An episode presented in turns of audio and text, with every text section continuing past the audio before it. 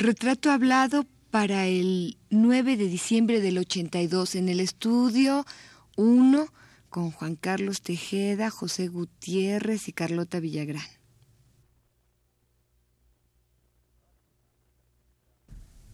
Radio UNAM presenta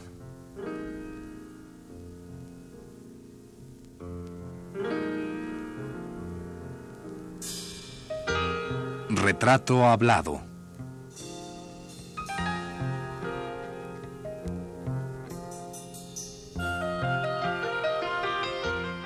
Antonio Peláez. Un reportaje a cargo de Elvira García.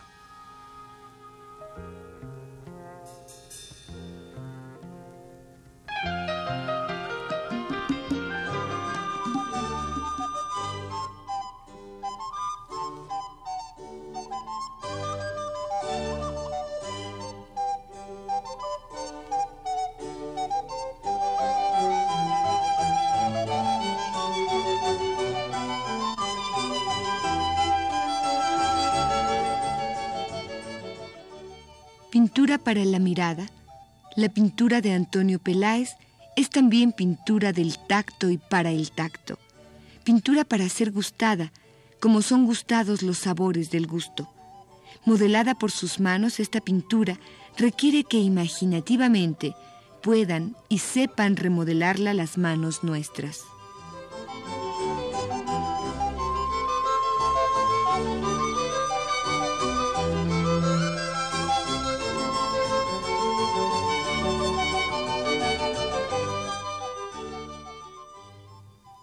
El autor de este fragmento es Ramón Chirau, quien al igual que Paz, como lo dijimos la semana pasada, participa en el libro Antonio Peláez, pintor, publicado por CEP 70.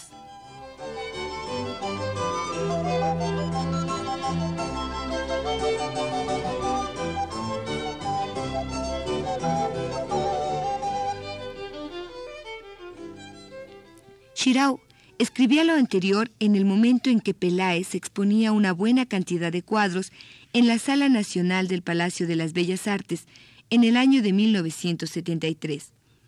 Ya en esta época, y desde hacía casi dos décadas atrás, Toño, como le llaman cariñosamente los amigos, se había encontrado en el camino interior que le llevara a expresar sus verdaderos sentimientos a través de la pintura. Atraído por los elementos que conforman la obra de Peláez, Ramón Chirau escribía.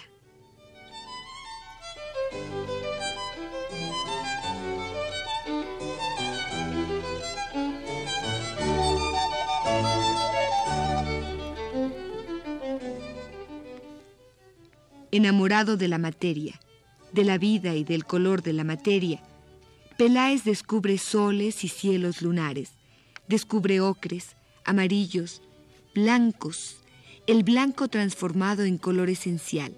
Descubre para él, para nosotros, rotundas esferas quietas, curvaturas frutales, esferas y curvaturas que nos rodean con sus cualidades plásticas, es decir, en el sentido original y originario de la palabra, cualidades modeladas y modelables.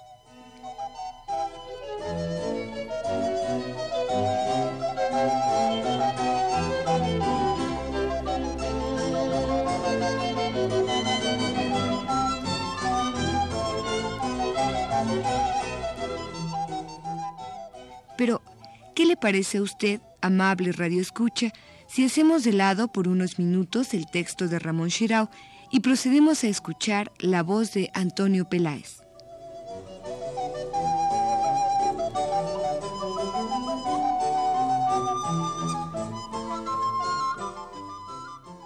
Bueno, entonces tú viviste muy intensamente México y de eso es lo que vamos a, de lo que vamos a empezar a hablar. Llegas y como por arte de magia te haces de amigos Entré a una escuela que creo que no existe ya, el franco-español. Hice mis primeras amistades. Que duré poco tiempo porque estudié lo indispensable. Yo ya tenía el interés por la pintura y en mi casa tenían la idea de que yo debería ser arquitecto, cosa que no me iba a probar nunca. Y hubo un momento en que decidí salirme de mi casa para llevar una vida en un cuarto de azotea durante largos años y pintar. Y fue una carrera muy difícil, muy larga, conocí mucha gente y ya traté la gente que yo quería tratar y la que me iba a orientar o a desorientar, a marcar también. Claro. Bueno, esto está dicho muy muy a y así muy en forma muy sucinta, pero creo que lo puedes lo podemos desglosar. ¿Y cómo es, Toño? ¿Cómo empiezas? Tú eres un niño, un joven de 16, 17 años, ¿no? ¿Cómo empiezas a, a saber, Toño, que son esos los amigos que quieres, que es esa la pintura que quieres hacer, que ese es el medio que quieres vivir? Bueno, yo he vivido más que por razonamiento, por intuición. Y me ha dado, creo que, muy buen resultado, humanamente y profesionalmente. De hecho, yo he decidido muy pocas cosas tercamente en mi vida casi nunca las he decidido. O sea, me han ido cayendo las amistades, la gente, la vida, de acuerdo con mis sentimientos y mis puntos de vista. Tan casual que este hermano mayor, Francisco, que tiene el seudónimo en literatura Tario, estaba casado con Carmen Farel, una mujer muy bella, muy conocida en aquella época en el pequeño México, muy celebrada por Guerrero Galván y por Juan Soriano y por los pintores. Y yo vivía parte con mis padres, cerca de Tacubaya, y parte con mi hermano y mi cuñada. Y nos tocaron los vecinos que conlindaban con la casa, eran Octavio Paz y su primera mujer, Elena Garro. Entonces, como nos veíamos a través de las ventanas, había un jardín casi común, hicimos muy rápida amistad por, por vecinos. Yo de aquella no sabía ni quién era Octavio Paz. También Octavio era muy joven, es un poco mayor que yo, pero es muy joven. Hicimos una íntima amistad y Octavio y Elena me prestaban los primeros libros de Lotremont y de Huxley y a una edad muy prematura leí Contrapunto, que me costó un trabajo tremendo. Lo leía para no desilusionar a Octavio, para que no me considerara tan inculto. Y fueron los primeros consejos sobre pintura era la primera casa en México en que se hablaba del Renacimiento y de Botticelli, y del Antiguo México, y de arqueología y de gran cultura. Y ahí se reunía Juan Soriano, Villa Urrutia, Benito Coquet, eh, Juan Gil un poeta español, y en casa de, de, Octavio, pues muy fácilmente conocía casi las gentes más interesantes de aquella época de México. Y tú seguramente estabas fascinado porque eras muy pues joven. Pues estaba muy deslumbrado porque era un mundo muy ajeno y muy desconocido para mí, pero que rápidamente me interesó y me involucré. Entonces, como era un joven pues más tímido que ahora, ahora ya no soy joven ni tímido, eh, pues yo creo que les caía en gracia, les caía en gracia que era más joven que la mayoría. Juan Soriano y yo éramos los más jóvenes del grupo. Entonces yo creo que les caía en gracia el, interés que yo tenía por oírlos y por eh, entenderlos. Luego apareció Lola Álvarez Bravo y ya luego se reunían, después de conocidos, en casa de Octavio había un café, el Café París, el Café Fornos en el centro, en 5 de mayo. Y ahí eran las grandes reuniones en la tarde que para mí era como si fueran los sabios de Atenas. Ahí estaba Lupe Marín, Lola Álvarez Bravo, Juan Soriano, Estela Matute, en fin, un sinfín de, de personas que ya luego de la noche nos íbamos a, a tomar la copa y algún cabaret y empezó una larga amistad muy prolongada, muy sólida.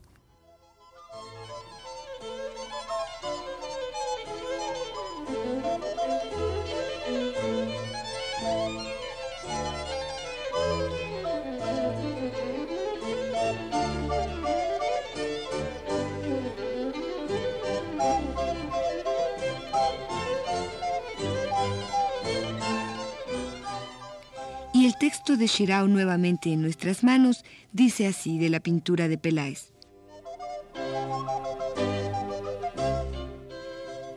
Si un elemento parece predominar en la obra de Peláez, y sobre todo en su obra de hace 10 o 12 años, este elemento es la Tierra, pero una Tierra que anuncia soles, que anuncia astros, rupestre, rocallosa, Hecha de la porosidad de una materia casi biológica, la pintura de Antonio se abre cada vez más a nuevos espacios.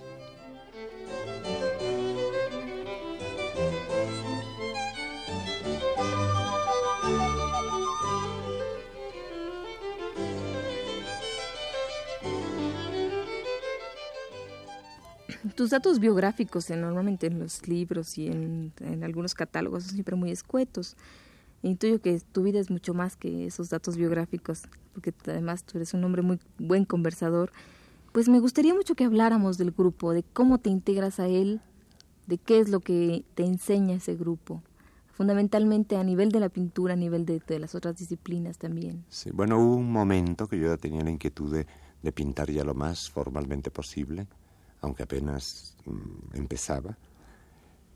Octavio me orientó mucho porque su criterio como poeta y como persona y como humanista, eh, pues tenía una visión de la vida muy deslumbrante. Y siempre Octavio, con una paciencia enorme, me daba cada y cuando algún consejo. Y me acuerdo que cuando platiqué con Octavio y le dije que tenía un interés ya muy formal o muy insistente hacia la pintura, Octavio me recomendó que fuera con Julio Castellanos, que era de mis grandes ídolos. Y luego pensó, pues tal vez Julio Castellanos no, porque él es un formidable pintor, pero no es un maestro. Me dijo, el enseñar es otro problema a, a pintar.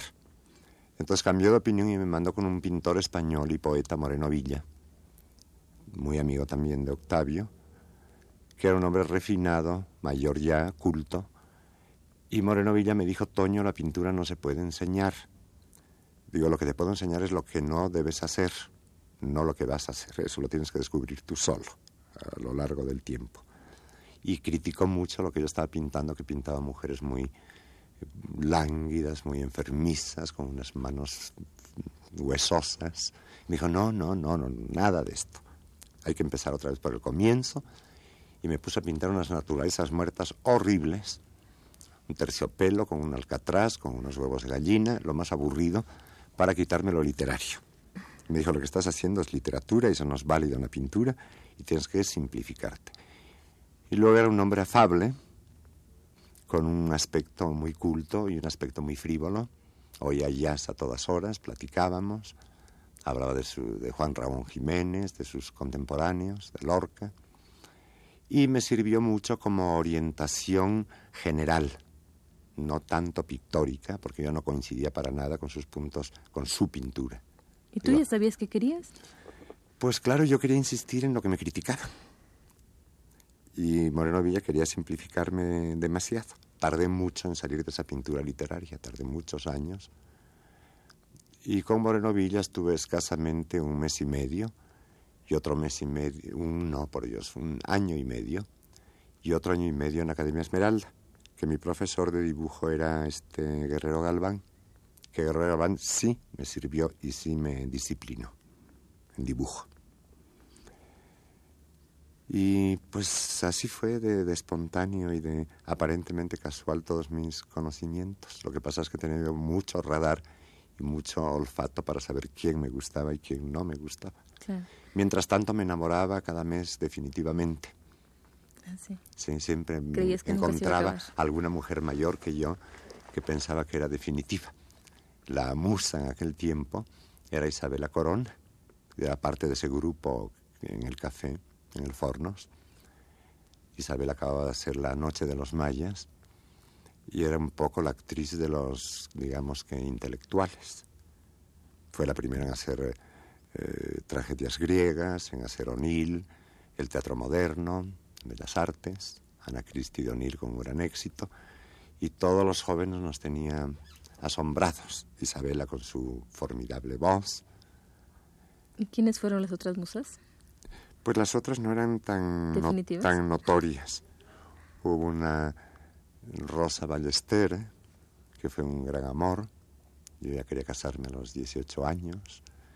Carmen Sordo, que me fui, fue mi amor de infancia, de niño, en Llanes, que también vive en México es mitad mexicana. ¿Quién más?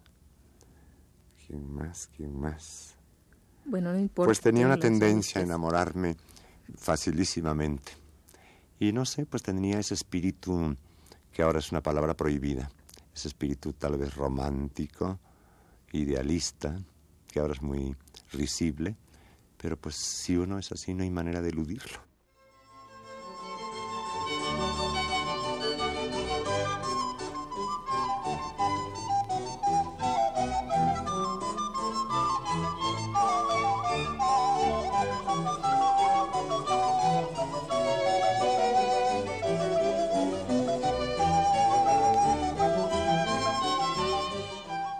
Nacido en Llanes, provincia asturiana del norte de España, Toño Peláez tiene en su obra pictórica toda la fuerza de un mar que se azota contra la arena.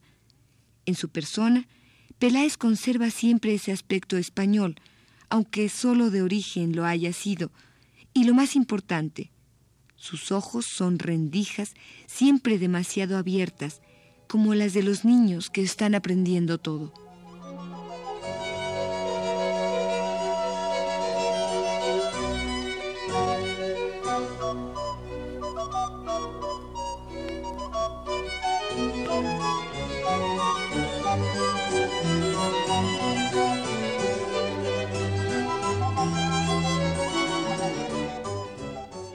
Seguramente, bueno, tú lo acabas un poco de decir, dos eh, gentes que, te marcan definitivamente en el camino de la pintura. Eh, la primera es Octavio Paz y la segunda es Tamayo. Tamayo, bueno, el encuentro con Tamayo fue años después. Claro, sí, de Octavio Paz yo quería hablar porque además hay una hay un prólogo a una de, a una de tus exposiciones donde se eh, no recuerdo de quién es, creo que es del mismo Octavio Paz, donde él dice que, que, ve tus primeras pinturas eh, no directamente por ti, mostradas por ti, sino por, por tu hermano. Por mi hermano. Entonces ahí estaba toda la timidez y tal vez un poco la inseguridad de, saber enseñar un cuadro en ese momento era como un vicio secreto el, el, pintar. Fue mi hermano que llamó Octavio, le enseñó los primeros cuadros, Octavio puso un cierto interés, un poco porque le conmovía yo creo que mi entusiasmo y mi terquedad. Y de ahí en adelante Octavio siempre, hasta la actualidad, siempre ha sido un, como un regulador para mí. Antonio, no quiero que hagamos de lado todo el medio que te marca, como dices tú, para bien o para mal, y pues eh, sí, me gustaría que habláramos de Juan Soriano, tu contemporáneo, y de todas esas parrandas. Del aspecto desordenado, que fue muy fuerte. que no fue, tuyo muy, muy fuerte. No, bueno, pues había grandes fiestas, había reuniones cada sábado en las cuales yo salía, yo andaba, siempre usaba mis guaraches por, por gusto y por esnovismo y por llevar la contra a todos lados, hasta Bellas Artes, iba con mis guaraches y mi paliacate, y salía con los guaraches de mi casa porque rechinaban, salía con los guaraches en la mano porque había alguna fiesta que me habían avisado y me atraía especialmente. Y había un centro único, que todo el mundo de esa época lo mencionará, que era el cabaret Leda, que quedaba por los ferrocarriles. Era un cabaret enorme, dividido en secciones como los cafés de chinos, con una orquesta magnífica de danzón, que todavía superviven algunos de ellos. ¿Cómo se llamaba la orquesta? ¿Te acuerdas? No me acuerdo. Había una Toña la criolla que cantaba veracruzano. ¿No Toña la negra? No, no. No, era de más categoría Toña la negra. El lugar era un lugar un poco el AMPA y el esnovismo y los intelectuales y las señoras elegantes y los ballets que llegaban a México terminaban en el EDA. En el EDA había botellazos y cuchilladas y borracheras y de todo había. Era un lugar muy memorable. Yo siempre le, le pregunto a la gente que convivió en esos lugares, ¿por qué, por qué asistía, asistía a, esos, a esos sitios?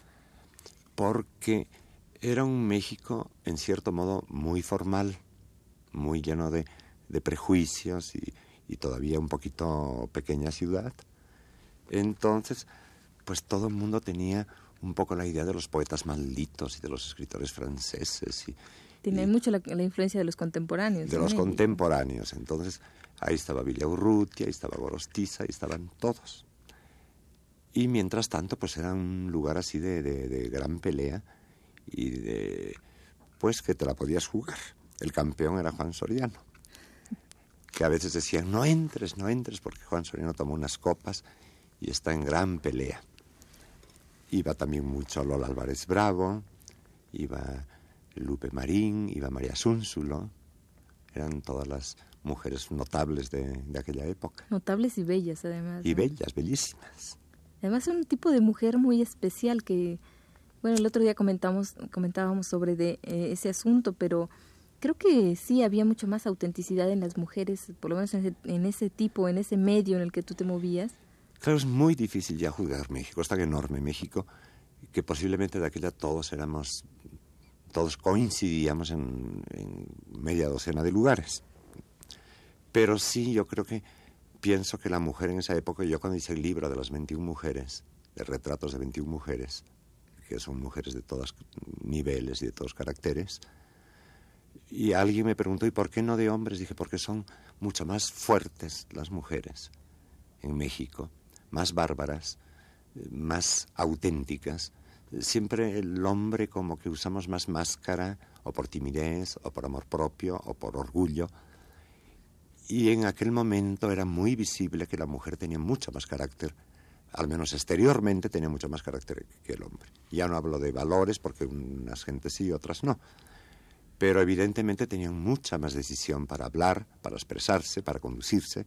Eran más libres que el hombre.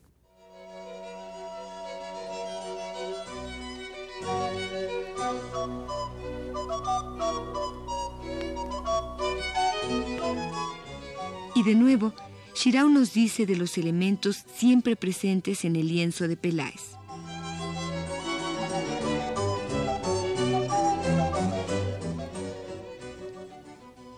Los colores de Peláez, antes más densos, aunque no menos hermosos, se aclaran, se perfilan, acentúan la precisión de sus aristas.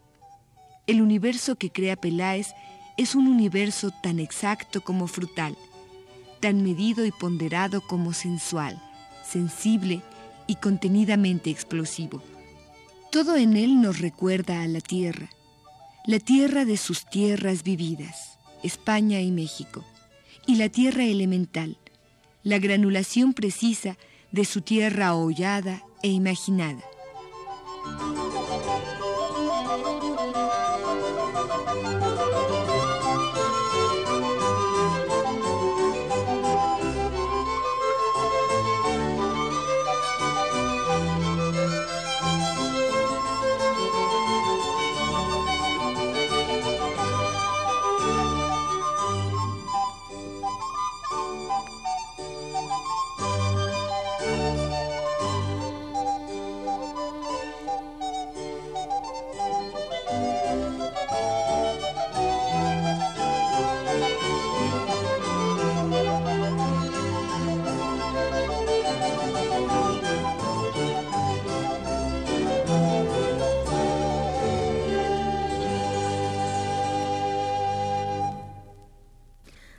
Una curiosidad, de esas, de esas 21 mujeres que tú dibujaste, ¿cuántas de ellas eran tus musas? ¿O habían sido? Pues fue una forma de también de, de, idolatría, inclusive el libro fue muy criticado porque dijeron que era de un pequeño grupo, que era de una élite, y pues hay de todo, ¿verdad? Porque hubo mujeres así muy, muy pretenciosas que dijeron, si está fulana de tal, yo no quiero estar en el libro. Entonces había, era un cóctel de, de personajes. Y pues de aquella era la época en que yo tuve una muy larga amistad con Pitamor, una amistad que duró como 10 años y que dura, pero lo que pasa es que México nos va separando a todos. Yo tenía una, Pita estaba en pleno, era una mujer muy vital, con una personalidad muy extraña, muy inesperada siempre, muy conflictiva y con genio, con un gran talento para escribir y para vivir. Pita era así como una especie de peligro, de asombro. Yo estuve muy deslumbrado por Pita, muy deslumbrado por Lupe Marín, por Lola Álvarez Bravo. A Dolores del Río la conocí mucho después. Cuando la dibujé fue después de toda esta época de, de los grandes bailes de Gleda. Y pues gran parte de, de estas mujeres les tuve una especial admiración y fui más o menos amigo de todas ellas de Frida fui muy, muy amigo, hasta donde se podía ser amigo de Frida porque no era, no era una mujer para bromas. Frida era una mujer muy solemne, con sentido de humor, pero, pero grave, grave su, su actitud y su aspecto. Era una mujer de gran talento, pero, pero como te digo, no una mujer fácil. Pero también Frida me enseñó y me habló y pasé tardes enteras en Coyoacán en su casa contándome de su infancia, de su vida, de sus inquietudes. Y luego pues fueron apareciendo, fueron desfilando casi todo México, porque algún día pienso, digo, algún día descansaré de la pintura e intentaré escribir para que toda esta época no se desaparezca.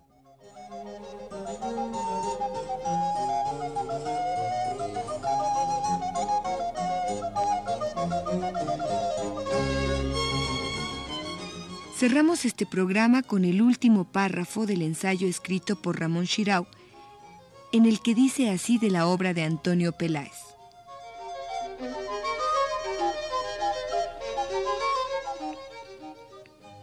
Nacida de un acto pertinaz y rico en sus modos de ver, nacida de un trabajo arduo, laborioso, disciplinado, rigurosísimo, nacida de una imaginación libre y ordenada, la obra de Antonio Peláez, excelente entre excelentes, logra que pacten y se alíen el solar de la tierra, piedra, arenisca, arena, esferas, esferas roca, con el solar órfico de los soles, esferas claras y lúcidas de las iluminaciones, iluminaciones que dan sentido a nuestras vidas.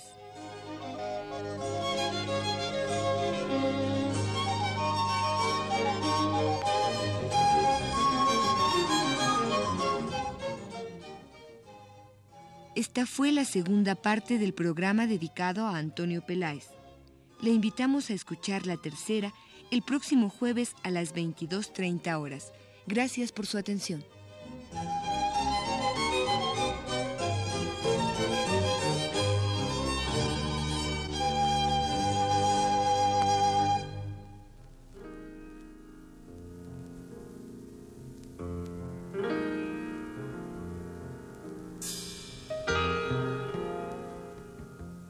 Radio UNAM presentó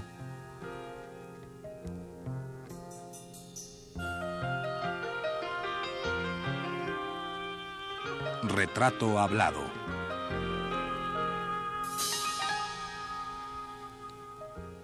Antonio Peláez.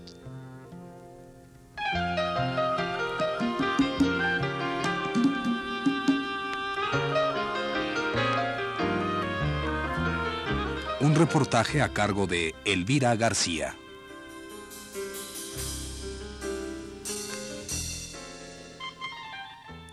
Realización técnica de Abelardo Aguirre y José Gutiérrez. En la lectura de Carlota Villagrán.